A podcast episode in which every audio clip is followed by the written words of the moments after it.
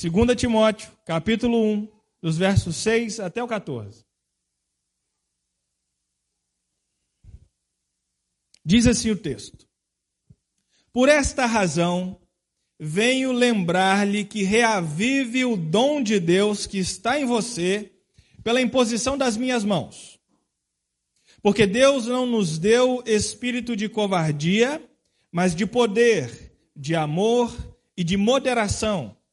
Portanto, não se envergonhe do testemunho de nosso Senhor, nem do seu prisioneiro que sou eu.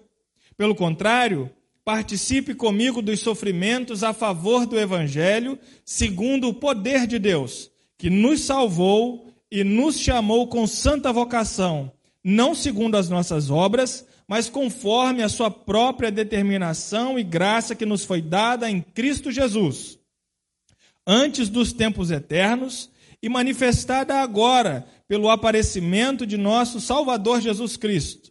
Ele não só destruiu a morte, como trouxe à luz a vida e a imortalidade mediante o Evangelho. Para este Evangelho eu fui designado pregador, apóstolo e mestre. E por isso estou sofrendo estas coisas. Mas não me envergonho, porque sei em quem tenho crido e estou certo de que Ele é poderoso para guardar aquilo que me foi confiado até aquele dia. Mantenha o padrão das sãs palavras que de mim você ouviu com fé e com amor que há em Cristo Jesus, por meio do Espírito Santo, que habita em nós. Guarde o bom tesouro que lhe foi confiado. Amém. Fica latente nesse texto, nessa perícope, nesse pedacinho da carta de Paulo a Timóteo, que o Paulo é alguém que luta pelo Evangelho. Que o Paulo é alguém que defende o Evangelho. Que ele é alguém que se importa com o Evangelho, com a sua mensagem, e que quando de alguma forma o Evangelho é ferido, seja por alguém de fora ou por alguém de dentro, o Paulo veementemente defende o Evangelho e a causa dele. E o que o Paulo está fazendo é encorajar o Timóteo a também defender a causa do Evangelho encorajando Timóteo a também se ocupar e se importar da causa de Cristo Jesus. Então, o Paulo, preso que está, escrevendo essa carta, nos mostra que, apesar das circunstâncias, a palavra de ordem é perseverança. Perseverança. Apesar a despeito das circunstâncias, a palavra é perseverança. Isso nos serve de uma maneira geral no dia a dia. Um exemplo simples. Ontem, a Elisa acompanhou a minha saga perseverante em busca da minha esposa Tássia no médico. Porque nós chegamos lá para uma consulta que deveria acontecer às nove e meia, e a consulta aconteceu às onze e meia. E no meio desse período, a Tássia me manda uma mensagem falando assim: Eu acho que eu vou desistir. Se ela desiste da consulta, isso já era umas 11 horas, a gente perderia aquela uma hora e meia, e teria que voltar outro dia e talvez perdesse ainda mais tempo. Mas ela foi perseverante e não perdeu a consulta, apesar de ter perdido esse tempo todo. Na vida, em muitas vezes, a gente toma alguns prejuízos, e esse prejuízo, leia, não é material somente, porque a gente não é perseverante. Se a gente é, às vezes, encampa uma ideia, busca um caminho, e sob a dificuldade que as circunstâncias apresentam, a gente desiste nesse caminho, a gente se perde. Então, a palavra de ordem para essa noite é perseverança. Amém? Então vamos fazer aquele negócio que eu odeio quando eu estou sentado no banco, mas eu vou fazer com vocês hoje. Fala comigo. Perseverança. Amém. Perseverança. É, eu não gosto não, Gustavo. Quando eu estou sentado aí que o cara manda eu fazer isso, eu odeio. É, eu não gosto não. Mas perseverança, amém? Então vamos lá. Porque é perseverando. Perseverando que nós conhecemos o poder de Deus. O verso 8, 9 e 10 dizem assim: ó, vamos lê-lo novamente. Portanto, não te envergonhes do testemunho de nosso Senhor, nem de mim, prisioneiro dele. Pelo contrário, participa comigo dos sofrimentos do Evangelho, segundo o poder de Deus. Então, perseverando, nós vamos conhecer o poder de Deus, que, primeiro, nos salvou. Verso 9 lá. Ó, nos salvou. Quando lemos o texto não salvou, nos salvou, nos salvou de um prisioneiro, nós precisamos prestar atenção no que ele está escrevendo. Nos salvou de quê?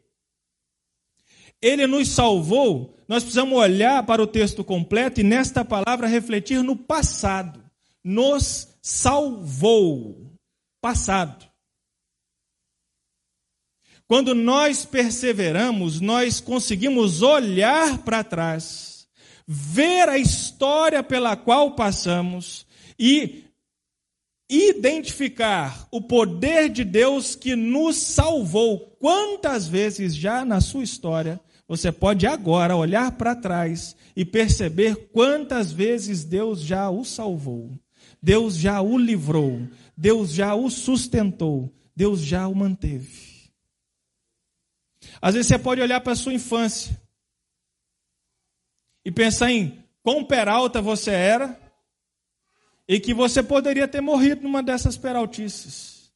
E perseverando, você pode verificar hoje, aqui, quanto Deus te salvou lá. Às vezes Deus te salvou de um relacionamento ruim lá atrás. Às vezes Deus te livrou de companhias ruins. Deus te salvou no passado, já salvou. O texto continua e diz: nos chamou com uma santa vocação, olha, não por causa das nossas obras, ou seja, ele nos salvou, olhando para trás, ele nos chamou. Então somos chamados, estamos no presente, não por causa das nossas qualidades, mas apesar dos nossos erros.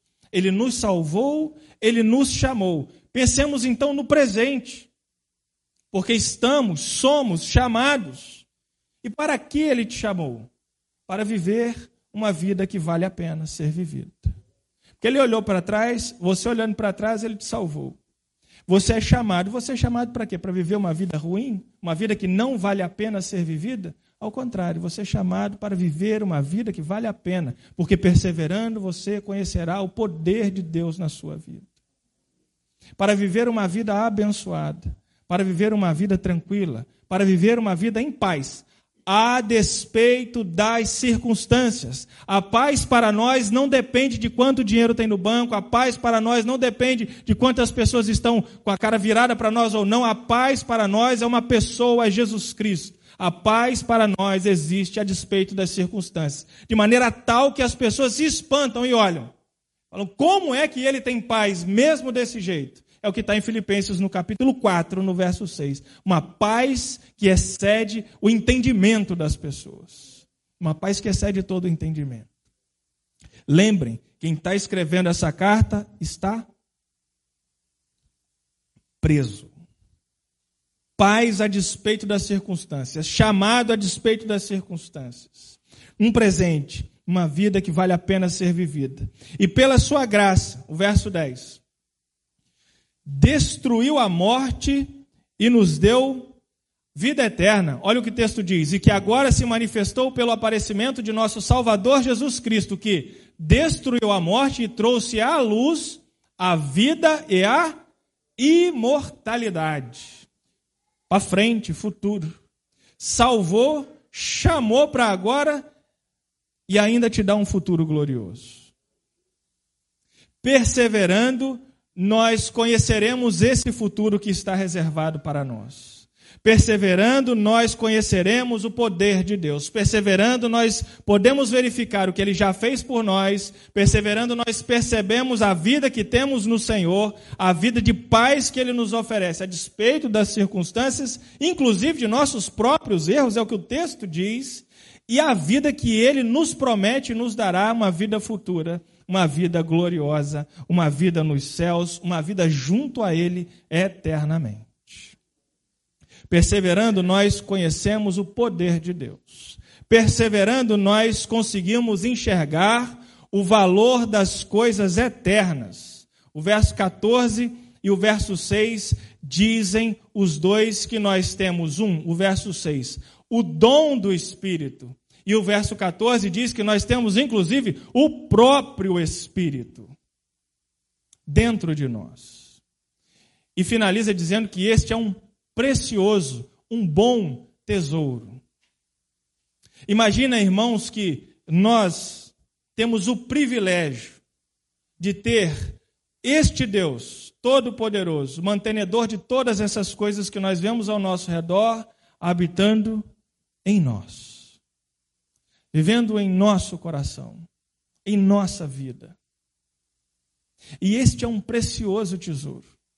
A palavra diz em Efésios 1, capítulo 1, verso 13, que quando formos, quando cremos na palavra da verdade, o evangelho de Jesus, nós fomos selados com o Espírito Santo da promessa. Olha o que diz o texto. Nele também vós, tendo ouvido a palavra da verdade, o evangelho de vossa salvação, e nele também crido, fostes selados com o Espírito Santo da promessa.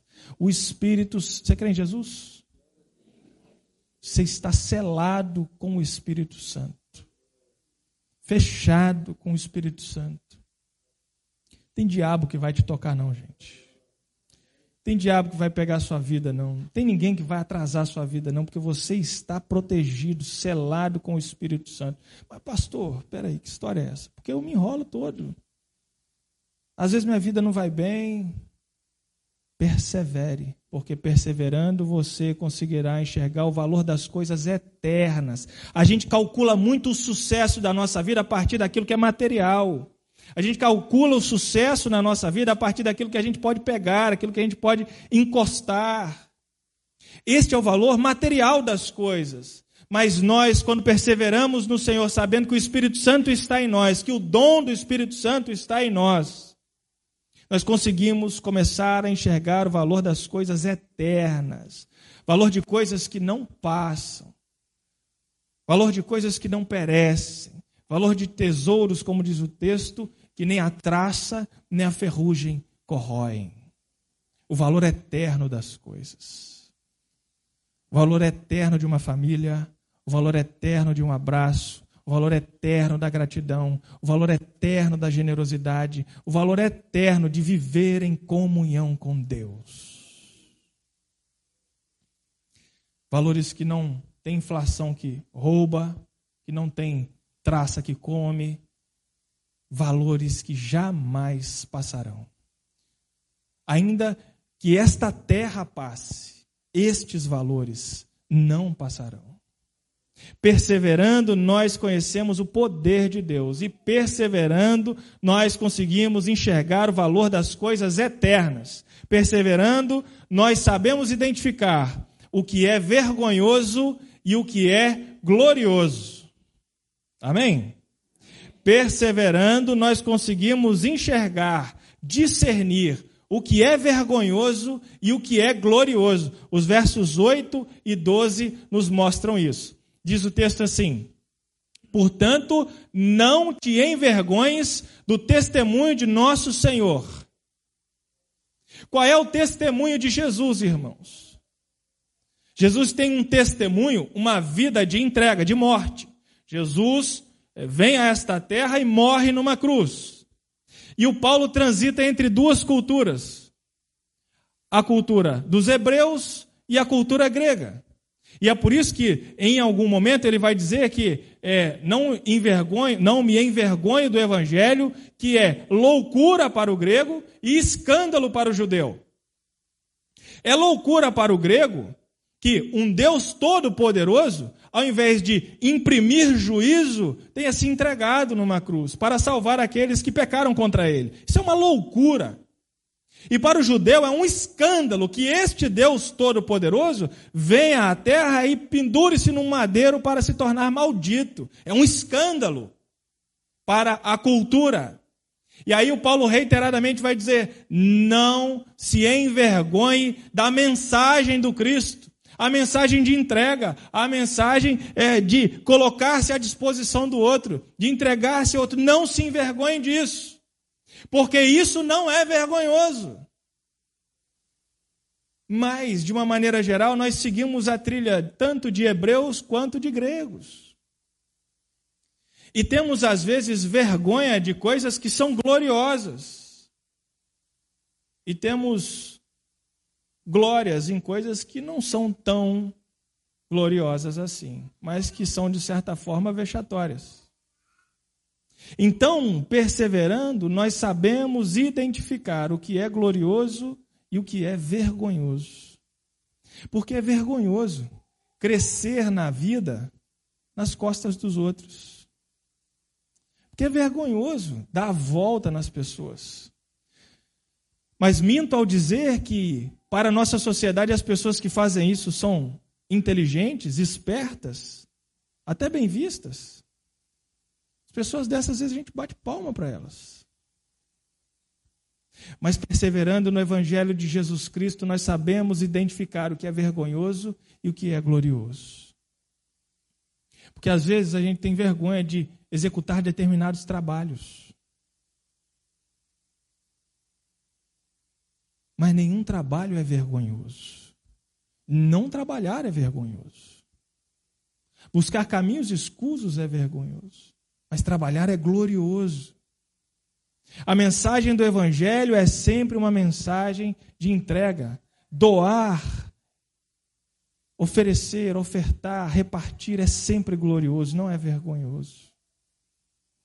Dizia assim o Rui Barbosa: de tanto ver triunfar as nulidades, de tanto ver prosperar a desonra, de tanto ver crescer a injustiça, de tanto ver agigantarem-se os poderes nas mãos dos maus, o homem chega a desanimar-se da virtude, rir-se da honra e ter vergonha de ser honesto. Vivemos num Brasil que às vezes nós temos até vergonha de dizer que somos honestos. Eu estou falando bobagem aqui ou é verdade? Amém? Às vezes a gente tem vergonha de ser honesto. A gente se sente bobo ao ser honesto. A gente se sente débil ao ser honesto. E vê o cara do nosso lado, desonesto, prosperando. Verdade? Mas prosperar desse jeito é vergonhoso. E se nós perseverarmos, esse tipo de prosperidade não há de nos seduzir. Perseverando, não cederemos à flagrante inversão de valores do nosso tempo. Perseverando, nós identificaremos o que é glorioso e o que é vergonhoso. E jamais nos envergonharemos do Evangelho de Jesus Cristo e jamais envergonharemos o Evangelho de Jesus Cristo que carregamos no nosso peito quando a gente sai fora dizendo que é crente. Amém? Perseverando, nós podemos crer que estaremos guardados até o último dia. Diz assim o verso 12: Porque sei em quem tenho crido e estou certo de que Ele é poderoso para guardar aquilo que me foi confiado até aquele dia. Se você tem dúvida de que o Senhor há de te guardar, eis aqui o texto. Você sabe em quem você está crendo? É no Senhor dos Exércitos, é no Deus Todo-Poderoso, é no Criador dos céus e da terra, é no Alfa, no Ômega, no início e no fim de todas as coisas. É nesse Deus que nós cremos, é a este Deus que professamos, é a este Jesus que servimos e Ele é fiel, Ele é poderoso e sabemos que Ele há de nos guardar até aquele grande dia. Esta é a promessa do Senhor, meus irmãos. E aquele grande dia há de chegar e no dia que ele chegar, estaremos guardados. Naquele dia, nós estaremos alvos como a neve. Naquele dia, estaremos com azeite em nossas lamparinas, aguardando o noivo, aguardando ao cordeiro que vem em nome do Senhor. Estaremos prontos, guardados, firmes, prontos a abraçar nosso Senhor, porque Ele está a nos guardar, porque sabemos em quem cremos. Perseverando, podemos crer que estaremos guardados até o dia do Senhor. Tem alguém que quer morrer aí? Misericórdia. Quer não, Gregório? Amém.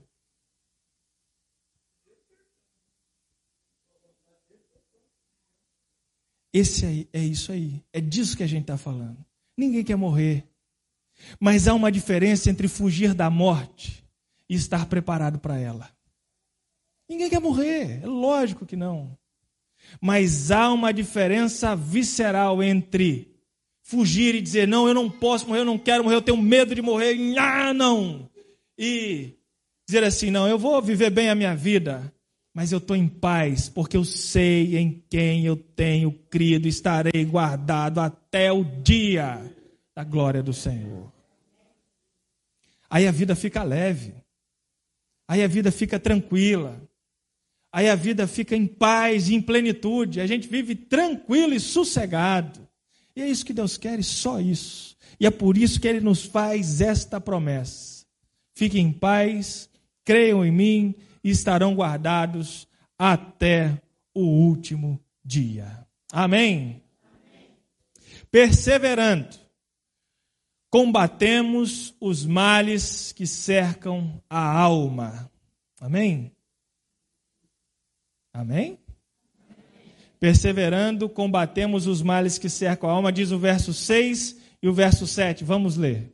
Diz assim o texto: Por essa razão, lembro-te de que despertes o dom de Deus que há em ti, mediante a imposição das minhas mãos. Primeira coisa, pode deixar esse verso aí, Felipe.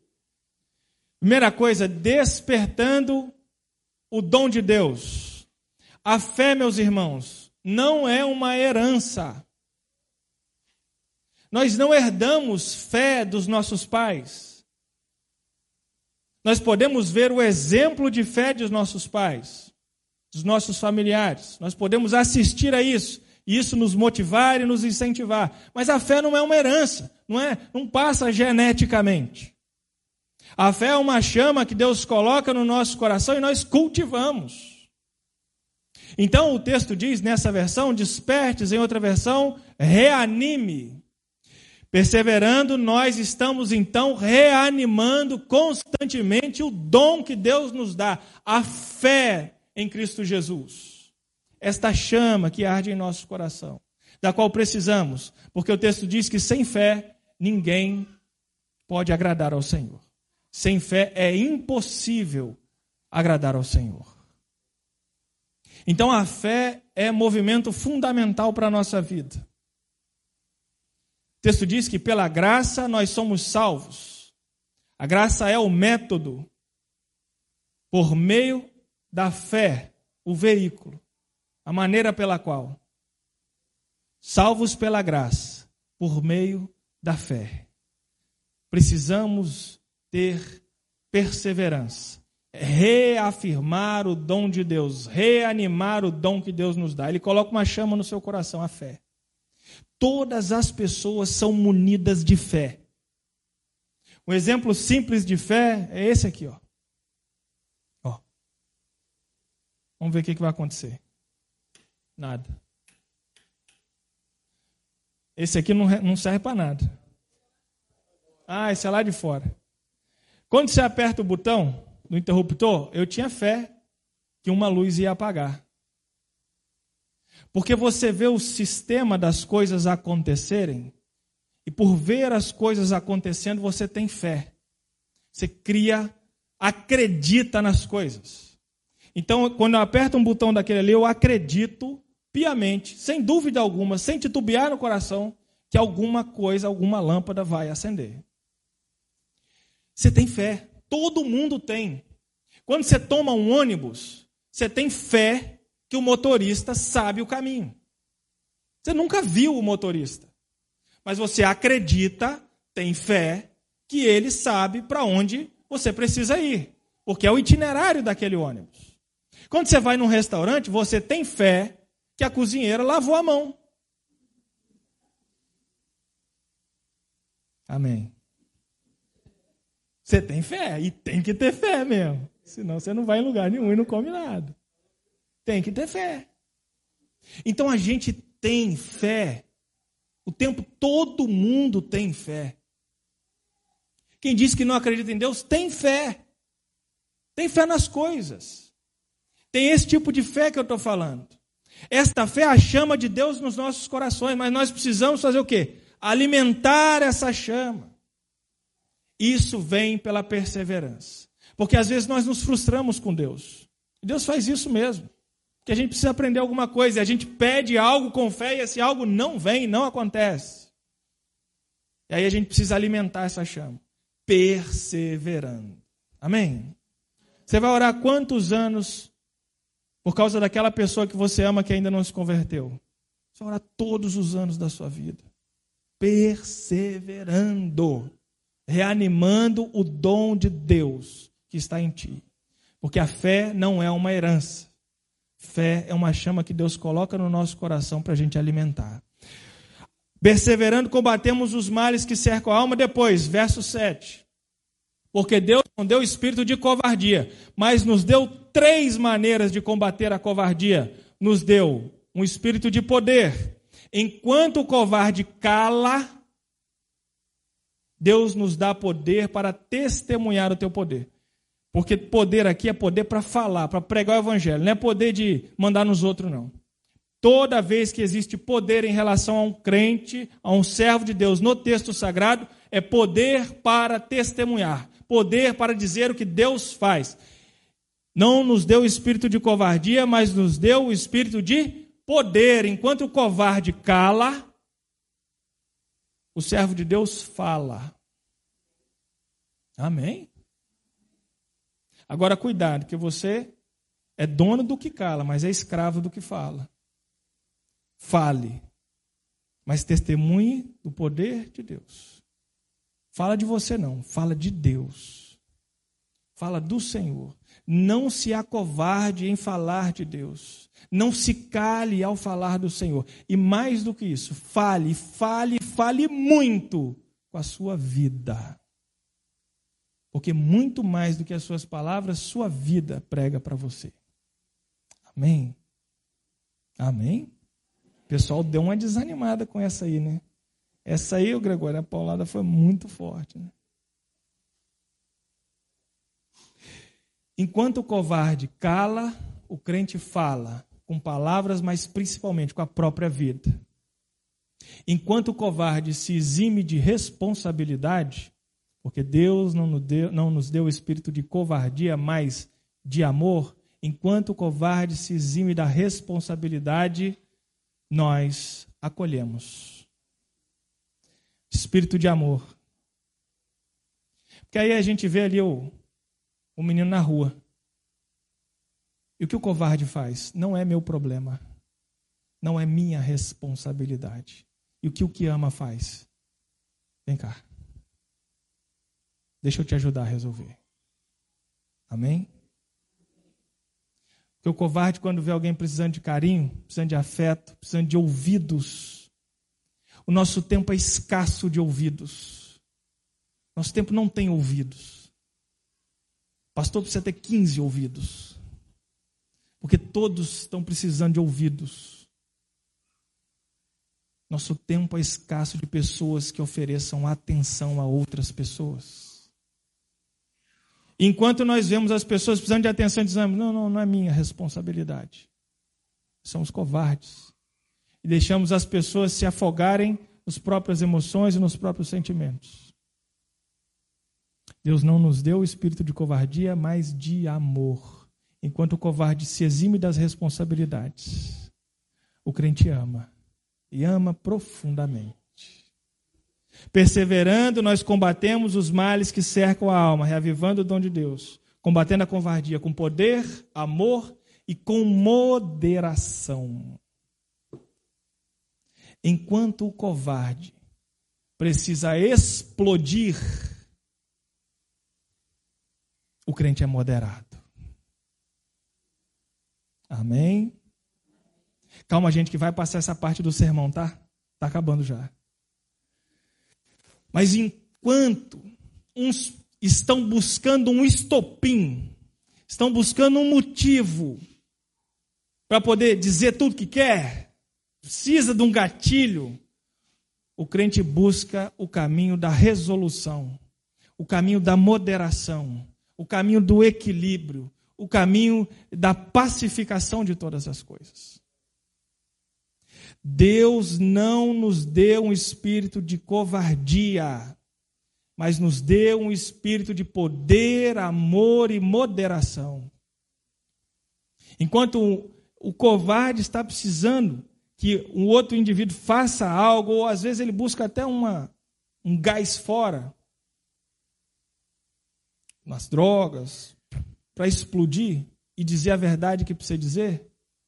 O crente é moderado, porque ele não é covarde, ele encara os problemas face to face, cara a cara. Porque os problemas dele, ele coloca diante do Senhor. Porque as frustrações, ele coloca diante do Senhor. Porque tudo o que vem na vida dele, ele coloca diante do Senhor. Então, se a gente está diante de Deus, se a gente coloca diante de Deus, se essa é a vida que vivemos, se nós cremos que Ele nos guardará até o dia final, e com isso tantas outras coisas, o que temeremos? Se Deus é por nós, o que temeremos? Então a gente fala o quê? Só diz a verdade. Só diz a verdade. E resolve o problema. Amém? Para isso precisa de perseverança. Perseverando, nós combatemos os males que cercam. Pronto, gente, acabou. Pronto, vamos voltar para coisa boa agora. Amém. Porque essa eu sei que é pesada. Eu sei que é pesada porque eu tomei a cacetada primeiro. E eu estou remoendo esse sermão aqui tem mais de semana. Remoendo, lendo, remoendo e tomando essas três pancadas aqui e lendo e remoendo e tomando as três pancadas. Eu falei, amém, agora é hora de compartilhar a pancada com a galera, né? Vamos em frente. Perseverando, finalmente, para a gente acabar, já passei do tempo. Somos mensageiros da palavra de Cristo. É o verso 13. Olha o que diz o texto. Preserva o modelo das sãs palavras que de mim ouviste na fé e no amor que estão em Cristo Jesus. Pregamos a mensagem que ouvimos, mantendo o padrão de Cristo, a forma de Cristo, o conceito do Cristo. E falamos disso desde o começo. O conceito do Cristo é a doação, o conceito do Cristo é a entrega, o conceito do Cristo é a compaixão, o conceito do Cristo é o perdão, o conceito do Cristo é a aceitação, o conceito do Cristo é a solidariedade. Tudo isso é viver o padrão de Cristo. Então, perseverando, à medida que vamos vivendo a fé cristã, dia após dia, ano após ano, nós vamos a trazendo para cima de nós o padrão de Cristo, moldando as nossas vidas ao padrão de Cristo. E assim seremos mensageiros da palavra, aonde quer que estejamos. E nós temos uma mensagem para compartilhar, muito poderosa. Todos nós, todos nós temos uma mensagem para compartilhar. E a mensagem é: a vida não acaba aqui. Amém? Ela não acaba aqui. A sua vida não termina na sepultura. Amém? Gente, vocês já dormiram? Tem bolo ali, gente. A vida não acaba na sepultura. Jesus não acordou nem com bolo. Não acaba. Não acaba. Não acaba. Mas tem muitas vidas acabando aqui ainda antes de chegar na sepultura. Tem muita vida que já acabou faz tempo. Acaba antes de chegar na sepultura. Nós temos uma mensagem de salvação para essas vidas. O Cristo que salva. O Cristo que salvou. O Cristo que salva hoje. E o Cristo que salvará no futuro. Nós temos essa mensagem para compartilhar. o dom do Espírito que está em nós é este. É a mensagem do reino. Nós precisamos urgentemente compartilhar essa mensagem. E quantas vidas nós salvaremos apenas compartilhando esta mensagem? Para isso, precisamos manter o padrão do Cristo, porque senão ninguém nos ouvirá. E a gente vai falar sem eco. Nós precisamos manter o padrão do Cristo e só conseguiremos fazer isso perseverando. Amém? Qual é a palavra de ordem hoje então? Perseverança. E que nós então estejamos perseverantes, conhecendo o poder de Deus, enxergando o valor das coisas eternas, discernindo o que é vergonhoso do que é glorioso, crendo que Ele tem nos guardado até o grande dia, combatendo os males que cercam a nossa alma e anunciando o reino de Deus. Amém? Que Deus nos abençoe. Vamos orar.